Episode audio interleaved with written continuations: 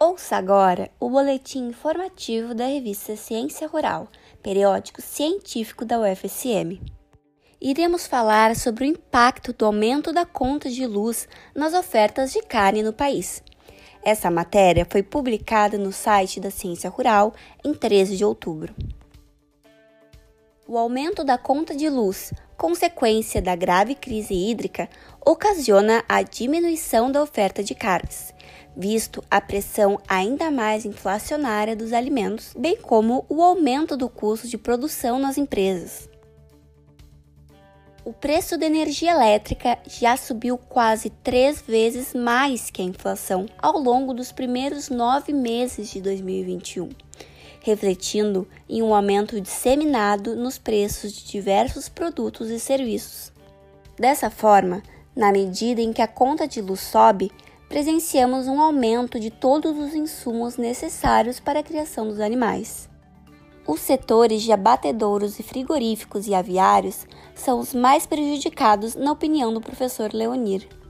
Como que o aumento da luz vai ser particular para cada negócio. Ele vê quanto aquilo representa do custo de produção dele, do custo mensal, e ele vai ter que repassar no produto, ou vai diminuir a margem dele, né?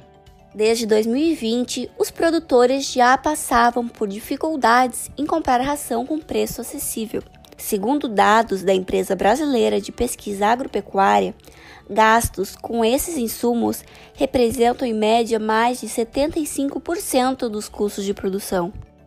Carnes de segunda, mais consumidas pela população de baixa renda, foram as que mais subiram. Segundo dados do Instituto Brasileiro de Geografia e Estatística, a costela teve alta de quase 30%, enquanto o acém teve um aumento de mais de 20%.